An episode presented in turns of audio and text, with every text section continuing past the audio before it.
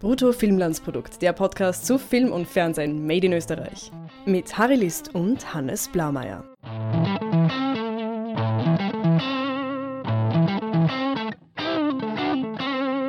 Hallo Hannes, Hallo Harry.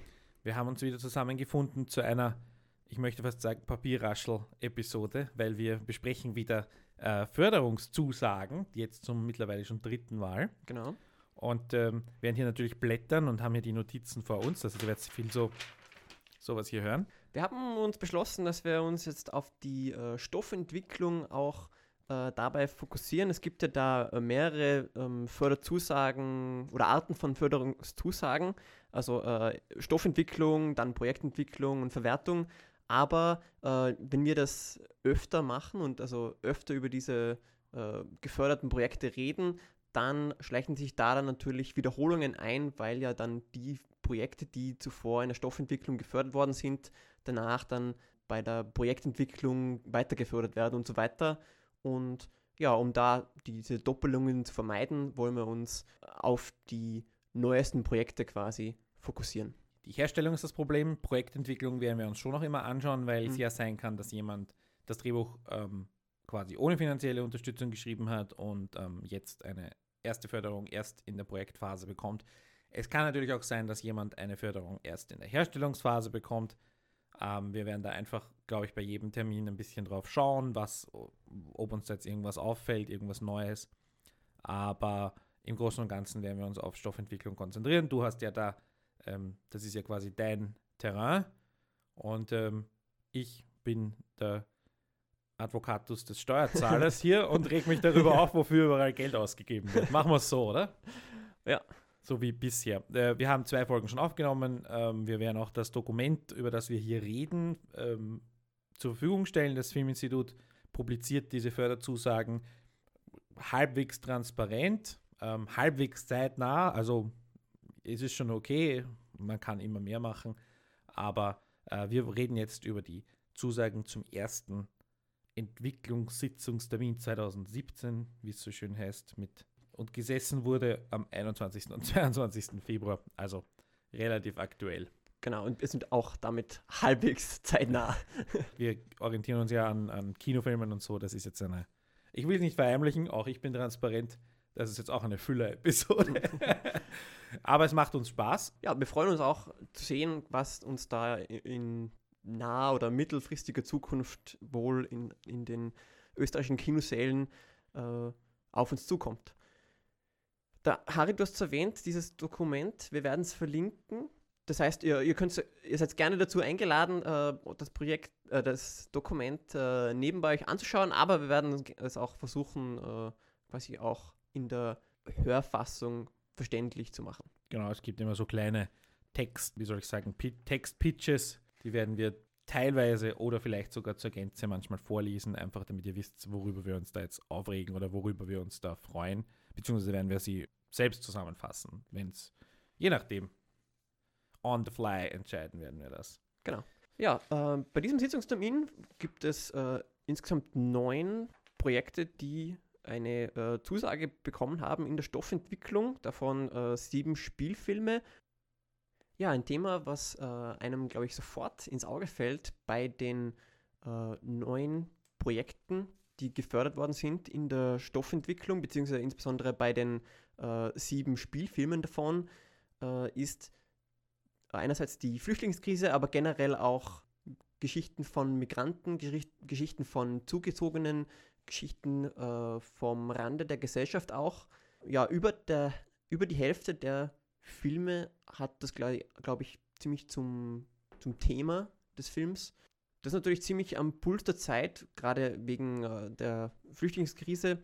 Bringt aber natürlich auch, also rein äh, strukturell oder strategisch gesehen, immer gleich jede Menge Konfliktpotenzial mit, nicht? Äh, Konflikte bezüglich äh, Schwierigkeiten mit der Sprache, der kulturelle Clash und ja, und natürlich auch, auch den Voreingenommenheiten und Ressentiments der Österreicher. Ich habe jetzt keine empirischen Daten dazu, aber ich könnte mir schon vorstellen, dass also gerade so Förderinstitutionen, die regelmäßig Geld ausschütten, sich einem gewissen Zeitgeist gar nicht entziehen können. Hm. Und ich will das jetzt gar nicht irgendwie konnotieren, indem ich jetzt politisch korrekt oder sonst irgendwelche Phrasen sagt, sondern ich meine ich mein wirklich Zeitgeist, wo man sagen kann, die nächst, eine, eine, eine von den Dokus zum Beispiel, die irgendwie gerade gefördert wird, oder eigentlich beide Dokus, haben ja auch so ein bisschen einen aktuellen Hintergrund. Das eine ist eine, vielleicht wollen wir die kurz abhandeln vorher. Mhm.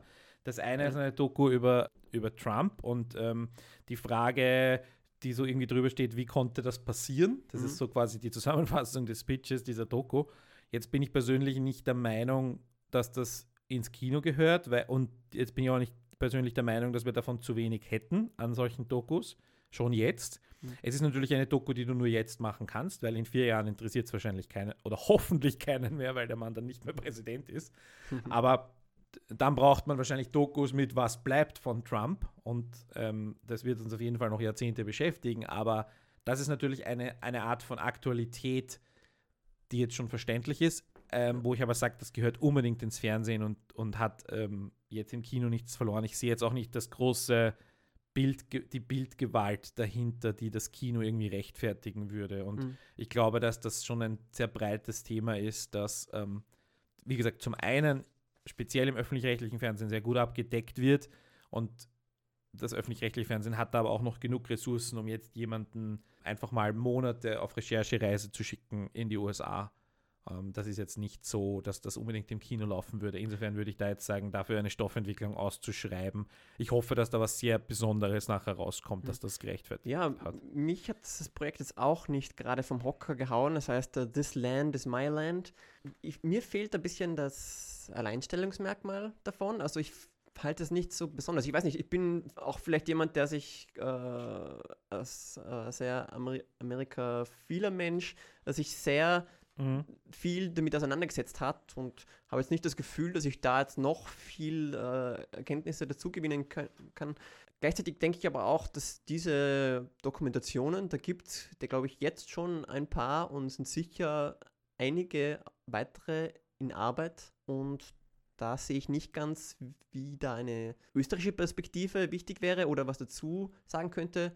Um, und wenn es also keine österreichische Perspektive gibt, dann was unterscheidet diese Dokumentation von zig anderen, die wohl mhm. derzeit in Arbeit sind? Und sie tritt in Konkurrenz mit Journalismus zum Beispiel. Mhm. Weil ja auch Journalisten, ich werde eine, eine, eine tolle Reportage von einem meiner Lektoren auf der, auf der Uni ähm, verlinken, Christoph Lehrmeier für News hat, hat, hat Leute interviewt und war dort vor Ort und der hat das halt mit dem Handy oder mit der, mit der kleinen Kamera gemacht. Und das war halt Journalismus und er hat trotzdem versucht, irgendwie die, die große Geschichte anhand von, von, von einer Person zu erzählen oder also und, und, und sowas dann im Großen zu machen. Ja, wie gesagt, ich, wir sehen das ständig. Ja. Und da, da muss ich halt sagen, wenn es hier um Kulturförderung geht, dann kann man schon noch einen Punkt machen, sollte das jetzt unter Kulturförderung laufen oder sollte das nicht eher unter öffentlich-rechtlich laufen und dann eben vom ORF finanziert werden?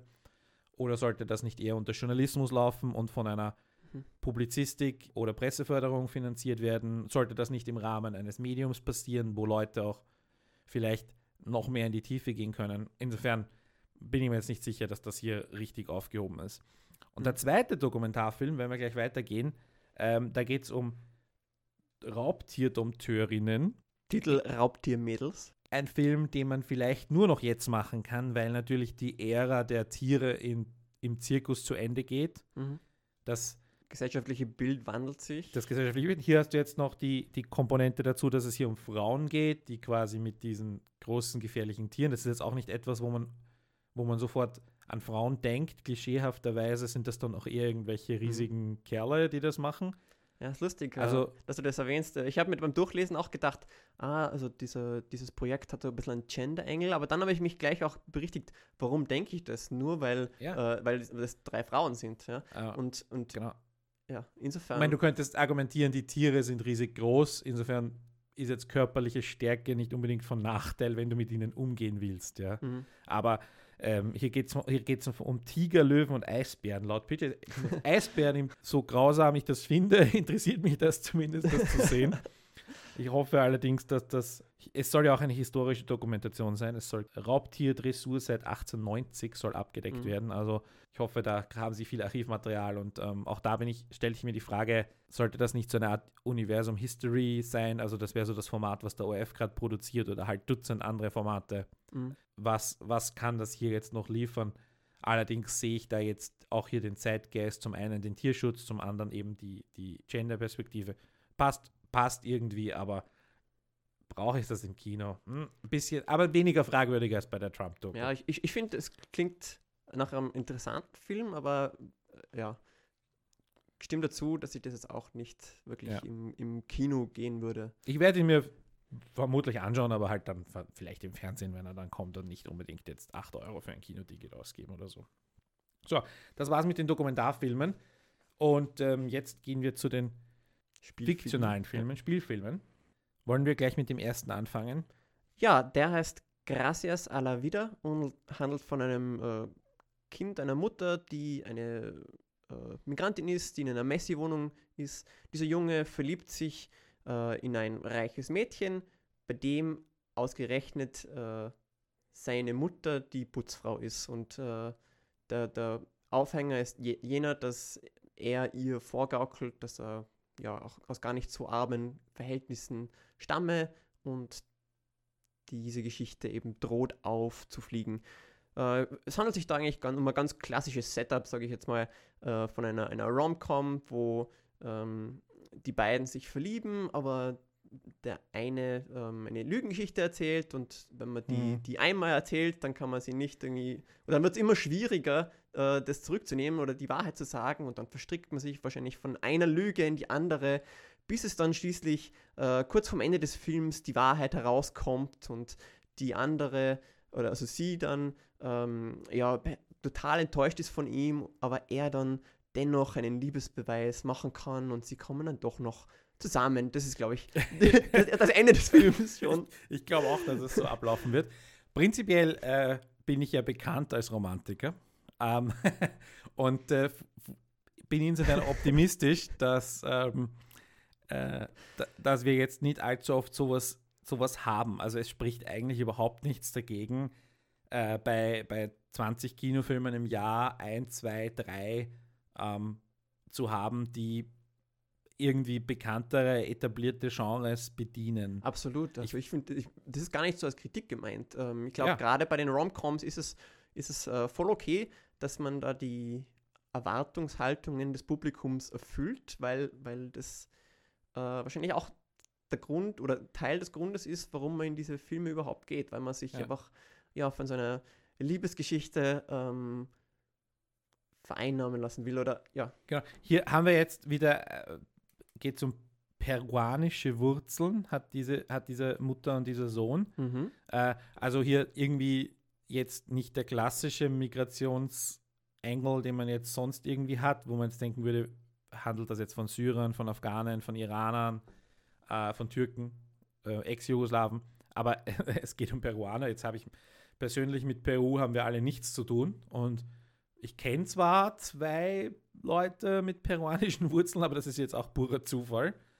Und ähm, da sehe ich jetzt noch nicht irgendwie das, das Einzigartige. Ich finde, die, die, das Setup ist ganz okay. Mhm. Ich freu, würde mich freuen, wenn es ein ordentlicher Film wird. Allerdings fehlt mir auch irgendwie das, das mehr Argument, warum ich mir den Film anschauen sollte und nicht irgendwie die nächste Jennifer Aniston-Komödie. Ja. Da es kann natürlich der, der Fall sein, dass ähm, das Besondere dieses Projekts äh, im, im Exposé ist, dass es, dass es nicht besonders romantisch ist oder besonders äh, einfallsreich. Ähm, aber vom Konzept her finde ich das sehr solide. Und der, die, die, der Text hier ist äh, floskelfrei. das ist ja keine Seltenheit, nämlich, äh, sondern es ist einfach nur eine kurze, auf, auf einen Absatz reduzierte äh, Zusammenfassung von dem, was kommt. Und man kann sich äh, sehr viel darunter vorstellen. Es, wir haben auch wenig Fragen offen. Und wir, als wenn wir jetzt die Förderer wären, müssten wir jetzt entscheiden, wollen wir ähm, mit all den Punkten, die wir gerade angesprochen haben, wollen wir dem Geld geben, um zu schauen, was in der nächsten Stufe rauskommt, in der Stoffentwicklung, äh, sich, wie sich dieses Projekt, diese Idee entwickelt. Oder sagen wir, na, das ist jetzt irgendwie die, das Potenzial für Kultur und für Österreich und all diese Schlagwörter, die über die Filmförderung drüber stehen, sind einfach Mhm. nicht gegeben. Und deswegen, sorry, aber heute habe ich keine Rose für dich. Also, Genau, ähm, das Projekt, also äh, Drehbuch und Regie David Clay Diaz und Dramaturgie Senat Halibasic. Ähm, diese Namen, oder zumindest der Name ist Halibasic, äh, legt die Vermutung nahe, dass das von, von Whitcraft kommt. Die Whitcraft ist ja so eine äh, Dramaturgie, ähm, Drehbuchberatungsfirma, mhm. Die ein Projekt haben, das heißt diverse Geschichten, wo ähm, bewusst nach Geschichten gesucht wird oder entwickelt werden, die eben von, ähm, von, Menschen, die einen Migranten, migrantischen Hintergrund haben. Und äh, ich glaube, das ist nicht das einzige geförderte Projekt hier, das wohl von Ritcraft kommt. und von diesem diverse Geschichtenprojekt. Genau. Ja. Was ja eigentlich sehr für Mhm. dieses Projekt spricht.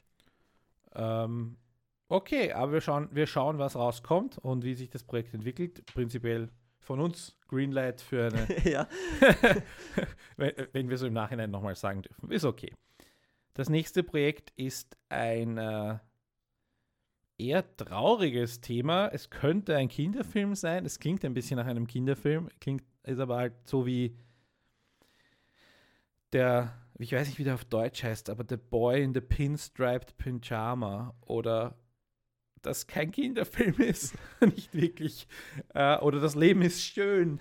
Ich denke eher an so einen Charles Dickens-Film hier Ja. ähm, von ähm, einem Kind, das kein Wort Deutsch spricht. Aber, das Mädchen mit dem Fingerhut heißt dieser Film und es geht um ein Mädchen, das ähm, obdachlos ist und es erzählt von streunenden Kindern am Rande der Gesellschaft und ihrem, ihre Kraft zu überleben oder ihrem Kampf, ihre Kraft zu überleben. Ist jetzt ähm, sicher keine, kein Wohlfühlkino. Kinder, ähm, gute Kinderfilme, gute Kinderdarsteller.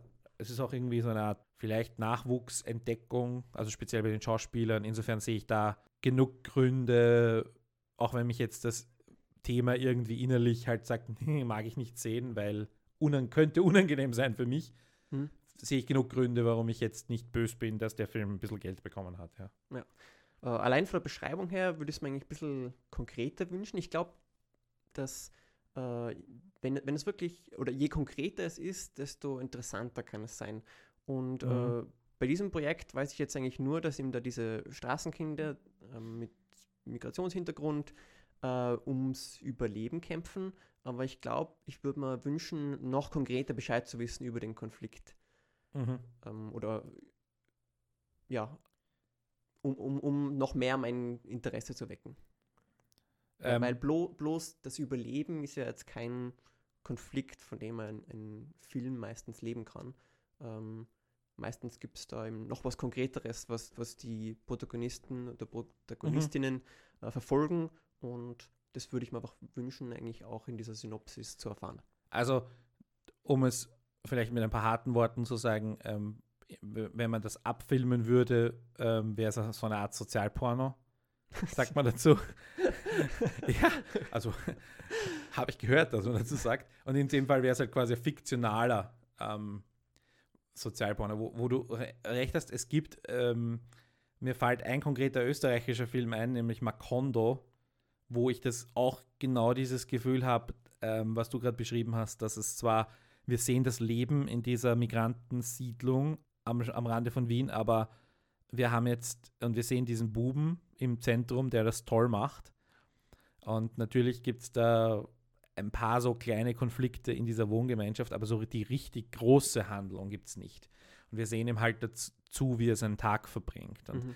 das ist halt, oder seine Tage rumbringt. Und das ist kein besonders schönes Leben und das ist nicht besonders schön anzuschauen. Und es ist ein spannendes Setting.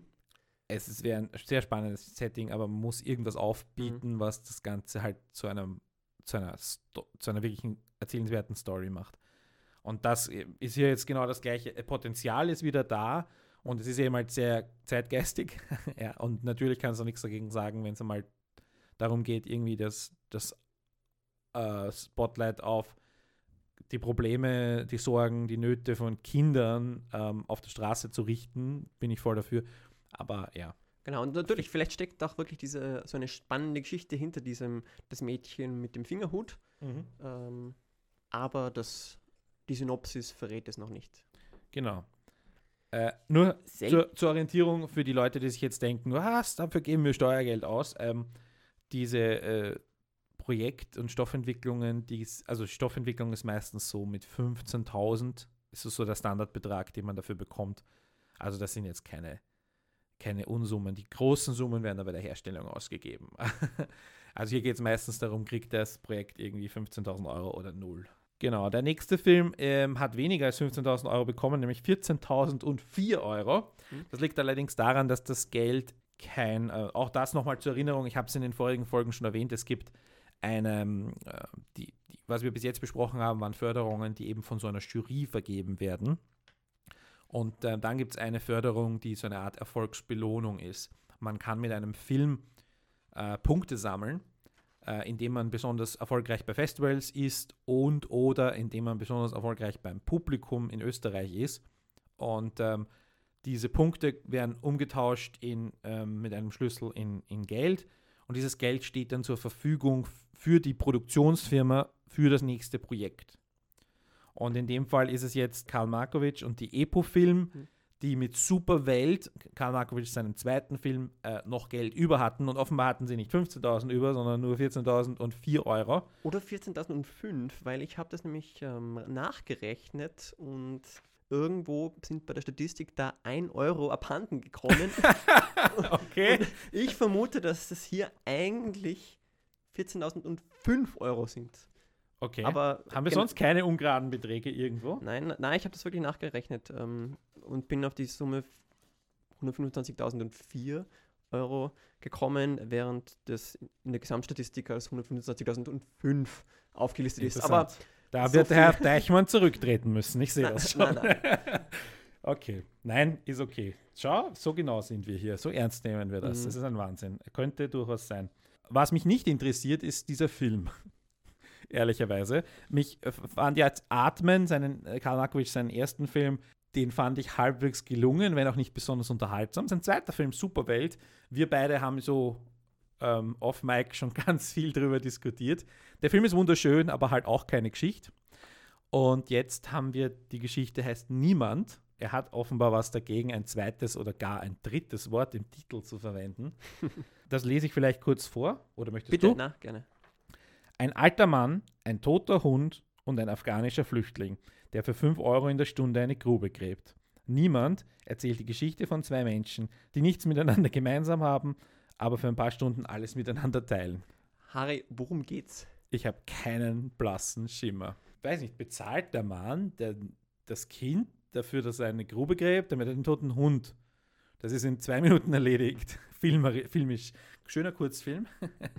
aber ähm, ich habe keine Ahnung, was, was hier dann rauskommen soll. Aber ähm, in dem Fall ist es sein, quasi sein eigenes Geld. Es muss doch keine Entscheidung getroffen werden. Insofern können wir uns jetzt noch lange darüber damit aufhalten. Aber was denkst du? Ja, ich finde, das Schöne daran ist, dass es Fragen aufwirft. Äh, wie, wie treffen sich die beiden? Und ähm, ich glaube, diese Beziehung zwischen diesem alten Mann und dem Flüchtling, der was äh, für 5 Euro äh, Gräben gräbt, äh, Ah, ich habe hab interpretiert, dass es ein. Kind ist, der afghanische Flüchtling. Vielleicht, weil ich von dem Film vorher so. Ich habe jetzt gesagt, es ist ein Kind, aber da steht nur afghanischer Flüchtling. Aber äh, es ist wahrscheinlich ein junger Mensch, nicht, damit man ein bisschen einen besseren Kontrast hat zum alten Mann. Es wäre statistisch auch vermutlich ein junger Mann. Also jetzt rein von den Mhm. Afghanen, die so in den letzten Jahren als Flüchtlinge gekommen sind, rein statistisch. Ja. Aber natürlich wäre es eigentlich interessanter zu wissen, worum geht es wirklich und was, was wollen diese Figuren, was macht die interessant, was, worum geht es in dem Film? Interessant finde ich auch die Reihenfolge: alter Mann, toter Hund, afghanischer Flüchtling. Also ich weiß jetzt nicht, ob das, ich will jetzt nicht zu viel reininterpretieren, aber wenn, wenn irgendwie der tote Hund nur das Objekt ist, um das es geht, war, und die anderen zwei sind echte Charaktere, die eben für ein paar Stunden alles miteinander teilen, wie es hier steht, warum kommt der afghanische Flüchtling irgendwie nach dem toten Hund? Das klingt so ein bisschen. Aber ich will da jetzt nicht zu viel Ja, reininterpretieren. grammatikalisch passt das hier besser, aber gleichzeitig denke ich schon, dass es wieder so andeutet, dass dieser Hund wohl eine sehr große Bedeutung hatte für den alten Mann. Vermutlich. Wir werden sehen. Wir, Wir werden werden uns das vielleicht anschauen und hoffen, dass es nicht so arg zach wird wie Superwelt. Deine Meinung. er immer meine Meinung, natürlich. Ich hole mir auch gerne Kommentare ab. Ich habe nichts gegen begründete Kritik an meinen Meinungen äh, oder auf Diskussionen jederzeit. Ja, möchtest du den nächsten vorstellen? Ja, das nächste Projekt, das Opfer, in dem ein Taxifahrer vorgegeben hat, ähm, sexuell missbraucht geworden zu sein und dafür auch eine Entschädigungszahlung bekommen hat und dann in der Therapie von einem Priester, musst du dazu sagen. Ja, richtig. Und dann in der Therapie draufkommt, dass er wirklich einmal äh, sexuell missbraucht worden ist, und zwar von seinem Vater. Äh, ja, klingt, finde ich, ganz interessant. Und äh, hier ist auch irgendwie die Beschreibung konkret genug, dass ich auch den Konflikt verstehe und ähm, das deshalb auch mein Interesse weckt. Ich weiß nicht, was ich da verstehen soll oder verstehen kann. Ich meine, er betrügt unter Anführungszeichen ähm, die Kirche, die ja diese Entschädigungszahlungen leisten muss bekommt dann offenbar Geld und eine Therapie. Mhm. Und in dieser Therapie, wie auch immer, Hypnose, keine Ahnung, kommt dann heraus etwas, was er sich nicht bewusst war. Mhm. Ich frage mich, wenn du darüber nachdenkst, wie du einen Missbrauch fakest äh, und irgendwie falsche Angaben machst, weil ich meine, du kriegst ja nicht einfach nur Geld, indem du sagst, hallo, ich bin missbraucht worden, gebt mir Geld, sondern ich meine, da, da steht ja ein Prozess dahinter, der unter anderem eben diese Therapie und Beratung und so weiter mhm. beinhaltet. Hier habe ich jetzt irgendwie ein Problem. Ich hab, kann mich natürlich hier nicht hineinversetzen in Menschen, die so Schreckliches erlebt haben. Insofern verstehe ich jetzt nicht ganz, wo das, was da jetzt das große, die, große Drama sein soll. Ja, weil er hat, er, er hat, entweder hat er von einem, einem einfach den Missbrauch einfach nur ein Detail umgedeutet, um sich ein besseres Leben zu verschaffen. Also mhm. quasi die Story ist, komme ich mit dem Betrug durch oder nicht? Und wir könnten ja äh, auf seiner Seite sein, weil wir uns denken, hey, Missbrauchsopfer, ich behalte zu dem. Und auf der anderen Seite steht die Kirche und der Kirche jetzt ein paar tausend Euro wegzunehmen, tut niemandem weh. Ja, aber äh, es ist ja genau umgekehrt, kommt mir vor, dass äh, zuerst denken wir auch, ist ein Rabauke, der was mit so einer, ähm, der was die Dreistigkeit besitzt, äh, einen, einen sexuellen Missbrauch äh, vorzutäuschen. Dass er also zuerst eigentlich äh, ein, ein Anti-Held ist, aber dann, ähm, als wir erfahren, dass er wirklich sexuell missbraucht worden ist und also, wenn er sich dann beginnt, wirklich mit, damit auseinanderzusetzen, mit dieser Materie und wohl auch begreifen lernt, ähm, wie, wie äh, schlimm das ist, was er, was er zuvor getan hatte, und mhm. dadurch finden wir dann äh, Empathie und Zugang zum Charakter. Ich finde das eigentlich ganz interessant. Mhm. Ich bin da noch nicht sicher. Weil es steht ja dann noch und, äh, am Schluss, und dass er seine Erinnerungen für den Betrug genutzt hat. Also da bin ich jetzt eher, der entdeckt ja offenbar nicht wirklich spontan das, mhm. weil es irgendwie tief in ihm vergraben war. Ja, sondern er hat es tatsächlich gewusst und. Aber er muss es irgendwie verdrängt haben. Also hier geht, ich, ich, das kann ich eben nicht lesen. Also äh, ist es, ein, ist es eine, eine Trickbetrüger-Geschichte ähm, mit, mit einem total ernsten Hintergrund? Oder ist es eben irgendwie was Psychoanalytisches? Ja? Ich, ich glaube, es startet eben als Trickbetrüger-Geschichte und ähm, mündet dann in was Psychoanalytischem. Regisseur Umutag, toll Risse im Beton, zum ersten Mal. Äh, Robert Buchschwendner ist auch von Whitcraft, oder? Genau. Das heißt, könnte auch wieder so eine äh, Geschichte sein, eventuell. Mhm. Ähm, aber äh, Petra Latinik äh, hat ja bisher immer mit Umutak zusammengearbeitet. Bin ich äh, offenbar das erste Mal nicht mehr, wenn ich mich jetzt, ich meine, ich habe jetzt nicht den kompletten Überblick über deren beide Karrieren, aber die haben äh, sehr viel zusammen gemacht. In dem Fall offenbar nicht. Naja, wir freuen uns über Meinungen und ähm, vielleicht weiß jemand zu dem Projekt irgendwie mehr und kann schon ein paar Details verraten mhm. oder Vielleicht liegt jemand das Exposé davon, die längere Fassung.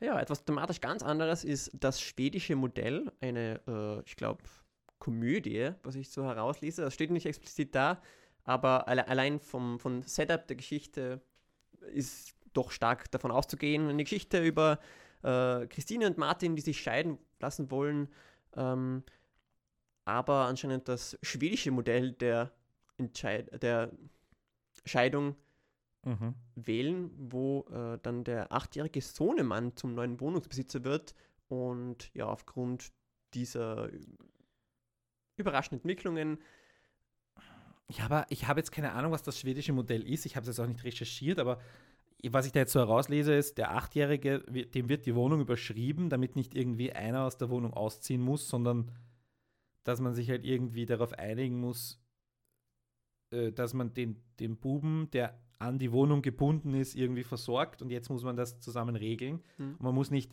zwei neue Wohnsitze begründen und den Buben dahin hin und her schieben. Also wäre interessant, wenn da jemand Hintergründe hat, was das bedeuten soll, ähm, weil herauslesen kann ich es jetzt nicht. Und das komödiantische Potenzial dachte ich auf den ersten Blick auch. Und dann habe ich mir angeschaut, wer Drehbuch und Regie macht. Und Benjamin Heisenberg und Markus Schleinzer sind nicht bekannt für die einfachen Stoffe. Insofern bin ich mir jetzt nicht sicher, ob wir jetzt eine super Komödie erwarten sollten.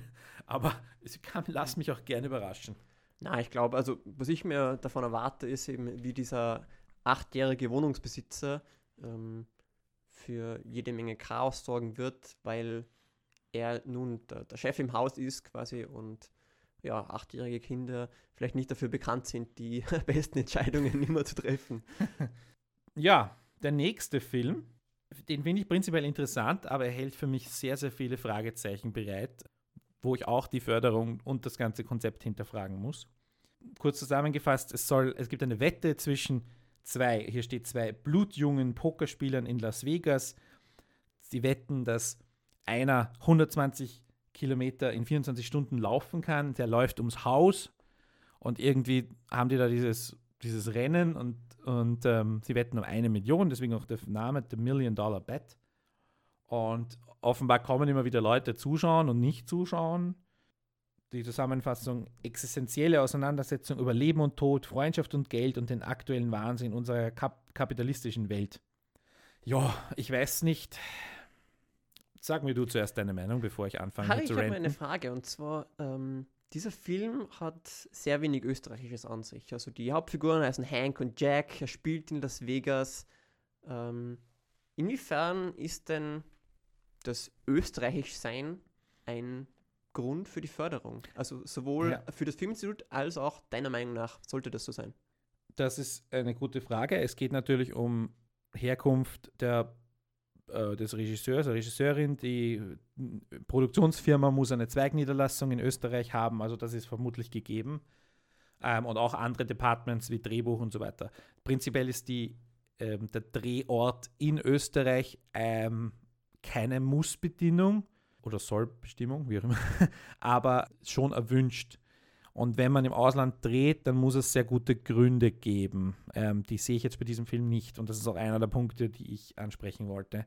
Weil ähm, wenn hier nur zwei reiche Buben nach einer besoffenen Nacht eine Wette abschließen, kannst du das genauso hier im, im hm. Nobelbezirk drehen wo die vor, um ihre Villa laufen. Also ich sehe jetzt nicht den Mehrwert, warum Las Vegas ist. Das einzige Argument im Text ist, wirst du mir gleich sagen. Na, zwei, also erstens mit Las Vegas, glaube ich, hat das dann schon irgendwie auch eine andere Komponente, kannst auch visuell viel machen. Und zweitens äh, gibt es einen Tornado, der genau. darauf zukommt, ja. wo sich mir natürlich die Frage stellt, wie lässt sich das in einem überschaubaren Budget realisieren? Das ist eine sehr gute Frage. Äh, die Frage ist, braucht es diesen Tornado? Also, ähm, weil irgendwie, okay, es muss irgendeine Art, du hast jetzt schon diese 24 Stunden, aber du brauchst jetzt offenbar noch irgendeinen äußeren Druck, irgendeine Zeit, die abläuft. In dem Fall ist es halt, bis der Tornado eintrifft oder sowas. Ja, also mir gefällt das schon sehr gut mit dem Tornado. Ich finde, das ja, fügt der, dem Film eine ganz neue Konfliktebene zu. Es gibt ihm so ein bisschen eine tickende Zeitbombe auch, ja. zusätzlich zu dem, dass, dass die mhm. Zeit abläuft zum. Ähm, ich bin jetzt, ich bin jetzt nicht der große Experte für, für verschiedene Wirbelsturmarten oder überhaupt verschiedene Sturmarten. Ich würde aber behaupten, dass das, was am, in Las Vegas am meisten passiert, Sandstürme sind. Dass ich schon gehört habe, dass es in Las Vegas. Ich will jetzt nicht ausschließen, dass es Tornados gibt, ja. Mhm. Allerdings die meisten Wirbelstürme sind in irgendeiner Art und Weise ans Meer gebunden und brauchen, haben, verlieren über Land ihre, äh, ihre, ihre ja, Macht mit der Zeit. Ähm, und Las Vegas ist dann doch relativ weit land, landeinwärts. Will ich aber jetzt nicht hinterfragen, werde ich aber noch recherchieren, weil mich das jetzt gerade spontan interessiert. Hm. Ich habe mir gedacht, dadurch, dass das so zwei Wett, ähm, wetthungrige Typen sind, dass das irgendwie Las Vegas Bezug hat, dass nur in Las Vegas solche absurden Wetten abgeschlossen werden. Ich finde aber, diese Story könnte trotzdem überall spielen. Ähm, also ich finde jetzt irgendwie zwei arrogante, neureiche Schnösel, die zu viel Geld haben, ähm, wie gesagt, hier im Nobelbezirk, Hm. könnten das genauso machen, die einfach keine, ähm, immerhin spielen sie nicht mit dem Leben von anderen, weil ich meine, das kannst kannst auch haben, dass sie so arrogant sind. Aber ähm, in dem Fall geht es darum, dass einer halt im Kreis rennt und das ist jetzt dann verhältnismäßig unspektakulär. Ja, aber gerade deshalb äh, finde ich den Tornado gut, weil, weil er der da das, das Ja. Skript finde ich schon aufpeppt mit Spannung. Und ähm, Darf ich dich was fragen? Hier steht, dass die beiden blutjunge Pokerspieler sind. Was ist ein blutjung für dich? ja, so 20, sage ich als 26-Jähriger. Okay. Das heißt, du, du, du hast dir das beim Lesen auch gedacht, du hast dir jetzt irgendwie als, als ähm, gerade nicht mehr Teenager vorgestellt oder Ja, okay. Ich habe extra nachgeschaut. Im gesamten Staat Nevada ist Glücksspiel erst ab 21 erlaubt. Ah. Das heißt, ähm, in den USA generell generell noch eine Konfliktebene mehr. Das heißt, super, entweder, super, super. entweder sie sind illegal oder ähm, sie sind illegal zu Pokerreichtum gekommen, was vermutlich sehr, sehr schwierig ist, weil gerade in Las Vegas gibt es überhaupt kein Incentive äh, für illegales Glücksspiel, weil ähm, ich sehe da jetzt äh, Weil man Blut- auch mit legalem Glücksspiel für so viel Geld verdienen richtig äh, und blutjunge Pokerspieler, die eine Million auf der Bank haben und ich kenne mich ein bisschen aus in der Pokerbranche, so vom als Fan. Es gibt keine blutjungen Menschen, die eine Million zum einfach herschenken haben. Also okay, äh, keine Pokerspieler vor allem.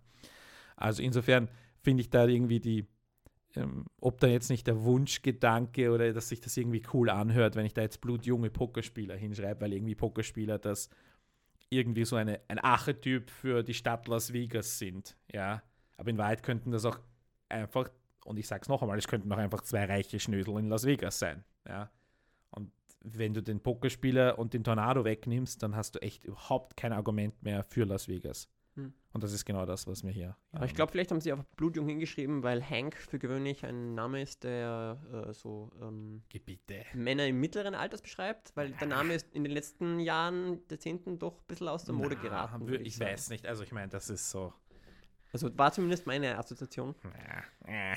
Ah, okay, kannst du dich dem nicht anschließen. Okay. Ja. Also ich, ich sehe da, ich sehe da wirklich ganz gravierende Probleme, das zu argumentieren, warum, äh, warum man das fördern sollte. Die Idee an sich ist okay. Ich finde, es klingt sehr spannend. Also Ja, ja für mich. äh, aber wie gesagt, macht das in. Döbling und lauft zu meiner Villa. Ich, ich sag's nochmal. Aber ich finde, das macht schon gleich um ein um Dreiecken unspektakulärer. Aber könntest du nicht einfach sagen, du erfindest einen Wirbelsturm, also in Österreich? Ich meine, wir haben auch riesige Stürme oder irgendwelche Schlechtwetterfronten oder Riesengewitter mit Blitzeinschlägen. Würde das, nicht, würde das nicht reichen? Ja, ist auch möglich. Ich meine, es ist natürlich irgendwie das so eine Twister-Säule. Ich habe jetzt keine Ahnung, wie ein Tornado wirklich ausschaut. Ob die jetzt einfach nur Tornado, ob die jetzt das korrekte Sturmereignis da beschrieben haben oder ob die einfach nur irgendein Wort genommen haben, ähm, um sich irgendwie so die, diese eine große Säule vorgestellt haben, die sich auf etwas zubewegt. Ja. Aber gut. Der nächste Film, auch mit Referenzmitteln ausgestattet und es klingt schon wieder nach House of Horror, wie ich sehe, ich sehe, von dem das Geld nämlich stammt. Ja, ich kann deiner Vermutung nur insofern zustimmen, dass ich diese Assoziation habe, weil ich weiß, dass äh, das Referenzmittel von Ich sehe, ich sehe stammt einem Horrorfilm. Und die Ansonsten- Regisseurinnen, genau. und, äh, die gleichen sind. Ansonsten hätte ich jetzt halt nie sagen können, welches Genre dieser Film ent- entspricht, weil die Synopsis einfach so vage ist, dass ich nicht genau weiß, was passiert. Äh, ich ich zitiere es. Ein Mädchen aus Afghanistan wird in eine Familie in Österreich aufgenommen. Als ein schrecklicher Unfall passiert, beginnen Schuld und Geister die Familie zu verfolgen und die Menschen beginnen sich zu verwandeln. Ähm, Ich bin mir nicht sicher, ob in, wie wortwörtlich das hier gemeint Mhm. ist mit Geister und Verwandeln. Also das gerade das Verwandeln, äh, viele Filme oder viele Projekte neigen dazu, in der Synopsis, gerade im letzten Satz, irgendwie äh, auf die, auf die äh, Charakterbögen der Figuren Mhm. anzuspringen und an, anzusprechen Und ja, insofern weiß ich nicht genau, ob hier wirklich Geister gemeint Ja, sind. Also aber ich sehe, ich sehe war ja auch nicht so ein, ein klassischer Horror mit irgendeinem Slasher oder sonst irgendwas, sondern Mhm. das war ja auch mehr, wie gesagt, ich habe ihn nicht zur Gänze gesehen, aber äh, das war für mich halt irgendwie die Assoziation sofort, ähm, hey, diese Menschen machen mit diesem Geld einen Film, wo, ja, wo sich Menschen verwandeln, Geister, afghanische, Mädchen aus Afghanistan wird in einer Familie aufgenommen, so Fremder kommt hinein. Also ist jetzt das Mädchen irgendwie der, das Monster unter Anführungszeichen oder ist die Familie das Mo die Monster zu dem Mädchen und das Mädchen muss irgendwie aus dem Haus raus? Aber ja, es ist zu wenig, um wirklich konkret was zu Mhm. sagen. Aber ich meine, vielleicht ist das jetzt nur so eine, ähm, vielleicht legen sie bewusst eine falsche Fährte, ähm, dass man das, dass das mehrere Leute erwarten. Aber so oder so hätte ich kein Problem damit, ähm, so ein bisschen Richtung Genre zu fördern. Also ich, äh, Absolut, ja. würde ihnen das Geld auch so geben, äh, aber sie haben es ja aus ihrem eigenen. Ähm, und sie hatten ja wirklich einen tollen Erfolg mit Ich sehe, ich sehe weltweit. Also Hm. äh, insofern, nehmt euer Geld und, und, und äh, schaut, macht's gern was damit, kein Problem. und dann haben wir noch, vielleicht noch die letzten vier Filme relativ schnell. Die beste Zeit. Ich, für mich, möchte es jetzt gar nicht vorlesen, der, aber der Film, äh, oder ich fasse es kurz zusammen, ein, ein, ein junger Mann ido- idolisiert seinen Vater und die Eltern kommen ums, ums Leben und er entdeckt irgendwie ein dunkles Geheimnis über seinen, über seinen Vater und ähm, ein, ein Skandal. Und jetzt ist dieser Sohn, der irgendwie in die Fußstapfen des Vaters treten wollte, in einem, ja, in einem echten Konflikt, nämlich ähm, wasche ich meinen Vater rein von diesen Gerüchten. Ähm, da geht es dann, wir sind dann auch im Pharma-Bereich offenbar irgendwie. Also Mhm. alles da für einen intelligenten Thriller, der nicht einmal 0815 sein muss. Und auch hier sage ich, ähm, ja, gerne, haben wir zu wenig in Österreich. Ich sehe alles, was in diesem Film drin ist. Ich sehe das gesamte, auch das gesamte Potenzial vor mir, so wie wir das Ja. bei der Romcom hatten. Bis auf den letzten Satz auch keine Floskeln. Und ähm, ein Regisseur, von dem ich jetzt nichts kenne und eine relativ kleine Produktionsfirma. Insofern ähm, hoffe ich, dass die das auch äh, gut umsetzen. Und ja, bitte gerne. Klingt nach einem spannenden Thriller. Bin ich an Genau. Bord. Magst du den nächsten erklären? Ja, äh, bei Monster, ein Kinderfilm, äh, der auch ein ziemlich klassisches Setup hat für einen Film. Und zwar der Protagonist, der hat Angst vorm Rausgehen, aber dann ähm, lernt er da draußen ein großes Monster kennen, aber also ein, es ist zwar groß, aber es ist auch ein Kind. und dann muss er sich äh, um dieses Monster kümmern, also so ein bisschen E.T.-mäßig, glaube ich. Und ja, klingt nach einem ganz netten äh, Kinderfilm. Frage mich ein bisschen, wie sie das mit, dem, mit den Special Effects hinkriegen werden. Weil, weil gerade weil das Monster so riesig ist, äh, müssen sie da, glaube ich, doch ziemlich viel animieren und da geht dann nicht so viel mit praktischen Effekten. Aber bin gespannt, lass mich überraschen. Äh, ich persönlich würde ja, wenn ich dort in der Förderkommission sitzen würde, ähm, und es geht ja jetzt schon um Projektentwicklung, nicht mehr um Stoffentwicklung, würde ich ja ähm, schon auch ein bisschen Richtung Artwork fragen. Ich würde sagen, wie schaut denn das Ding aus? Wie habt ihr euch das irgendwie visuell vorgestellt? Ähm, insofern das möglich ist, dass man das, dass man das als Förderinstitution bekommt. Ansonsten kann man sagen, ja, nehmt da halt, was sind das? Da gibt es meistens so zwischen 20.000 und 30.000 Euro für Projektentwicklung. Also nehmt da das Geld und, und äh, ist okay. Ja, habe ich überhaupt kein Problem damit. Ähm, Ich glaube auch, dass so ein Film tatsächlich das Potenzial hat, ähm, sich wirklich zu recoupen und wirklich Geld einzubringen. Insofern auch wieder abhängig von der Umsetzung. Ja. Die Regisseurin ist übrigens die gleiche, die diesen Kinderfilm mit den obdachlosen Kindern eingereicht hat. Also insofern hat die gleich zwei verschiedene äh, Kinderprojekte am Start. Ein Film für Kinder und eins nicht für Kinder, aber über Kinder. Über Kinder. Genau. Und der letzte Film oder Vorletzte. der vorletzte Film ist ein, auch wieder mit Referenzmitteln, auch sehr zeitgeistig, ähm, auch was mit Migranten, ein der letzte Wiener Hausmeister quasi. D- Gehört Äh. mit meinem äh, Lieblingsgenre an, äh, dem magischen Realismus. Dem Also- Hausmeisterfilm. Okay. Naja.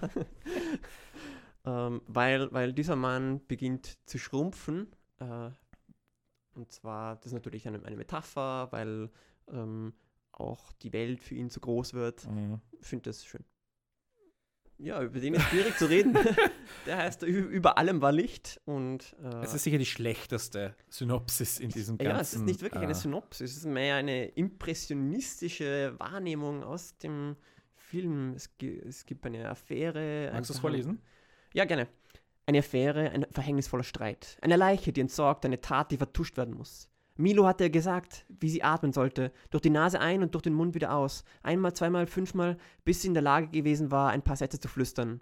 Einer davon hatte gelautet, er bringt mich um, Milo. Diesmal bringt er mich um. Ein anderer, ich habe etwas Schreckliches getan. Dum, dum, dum. Aber Nein, worum geht's jetzt? äh, nix. Es ist ein 0815-Thriller, sage ich dir. Ja, also es gibt, glaube ich, in 90% aller Filme eine Affäre und einen verhängnisvollen Streit. Und manchmal und meistens auch eine Leiche, die entsorgt werden muss. Zumindest in den guten Filmen. Z- Zumindest sagt es uns, äh, welches Genre, in welchem Genre wir uns befinden, ein Thriller. Aber der Rest ist völlig unnötig, Ja, oder? Der Rest ist alles nur Ich meine, die hatte eine. Panikattacke, okay, weil. Aber ich meine, der beschreibt eine Szene, die ich schon hundertmal gesehen habe. So irgendwie dieses äh, prophetische Ankündigen, was jetzt passiert, dann geht sie drauf und er muss irgendwie das Ganze regeln Mhm. oder so. Ich habe, aber, also mir, da muss ich ehrlich sagen, back to the drawing board, ja, weil einfach, äh, aber wie gesagt, das ist Projektförderung, das heißt, ähm, da gibt es schon mehr. Ja, Da und gibt's es, es schon wurde ja Drehbuch. gefördert, also sprich, da muss schon äh, auch was dahinter stecken, aber äh, leider verheimlicht uns Daniel Häusel das in der Synopsis. Also ich bitte doch nicht sowas hinschreiben. Also ich meine, das ist einfach, was soll das? Schade um den Platz. Wirklich.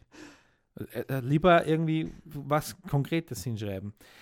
Naja, so ist das. Ansonsten wurden noch ein paar Leute auf Wortbildungen geschickt, haben ein paar oder, oder Festivalteilnahmen wurden ähm, gefördert. Schaut euch das einfach an. Schultournee von Bauer Unser.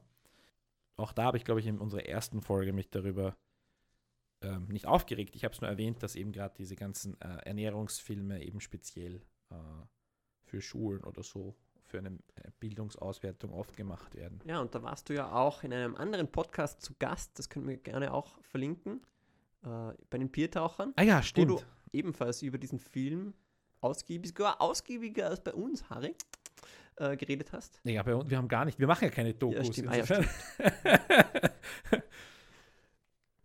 Aber wir können das gerne äh, verlinken. Ja, werden wir machen.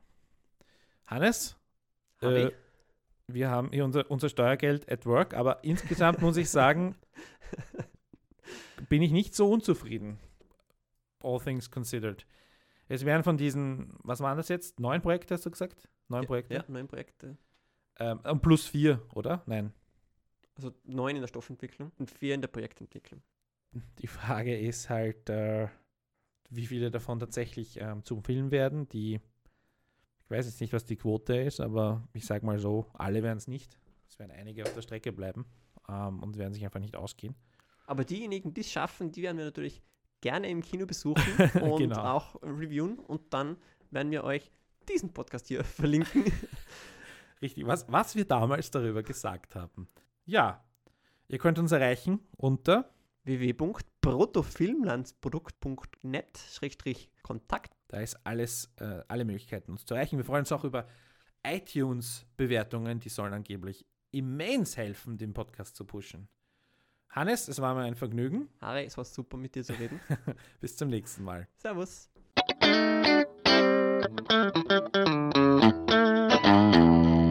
bruttofilmlandsprodukt.net